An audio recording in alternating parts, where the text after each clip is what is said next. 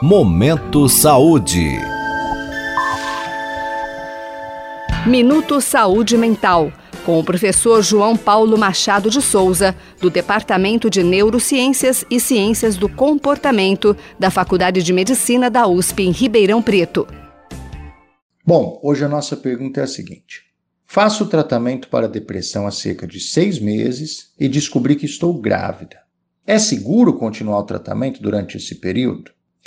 Os tratamentos para depressão, baseados em evidências científicas, são sempre importantes para que o transtorno não se agrave e traga prejuízos adicionais ao paciente. Isso é ainda mais verdadeiro quando uma mulher está prestes a se tornar mãe, já que esse é um daqueles períodos que envolvem muitas mudanças físicas, psicológicas e na vida da pessoa como um todo. No entanto, é importante aqui que alguns pontos sejam considerados com bastante cuidado. O tratamento da depressão é feito basicamente com remédios e psicoterapia.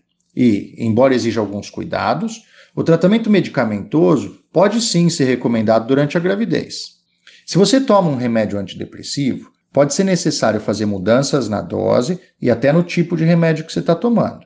As pesquisas mostram que a maioria dos antidepressivos mais utilizados hoje em dia, os inibidores seletivos de recaptação de serotonina, não causa problemas para a mãe ou para o bebê durante e após a gravidez. Apesar desse dado, tem estudos que mostram associações entre o uso de antidepressivos e mudanças de peso na mãe, parto prematuro e problemas para a criança.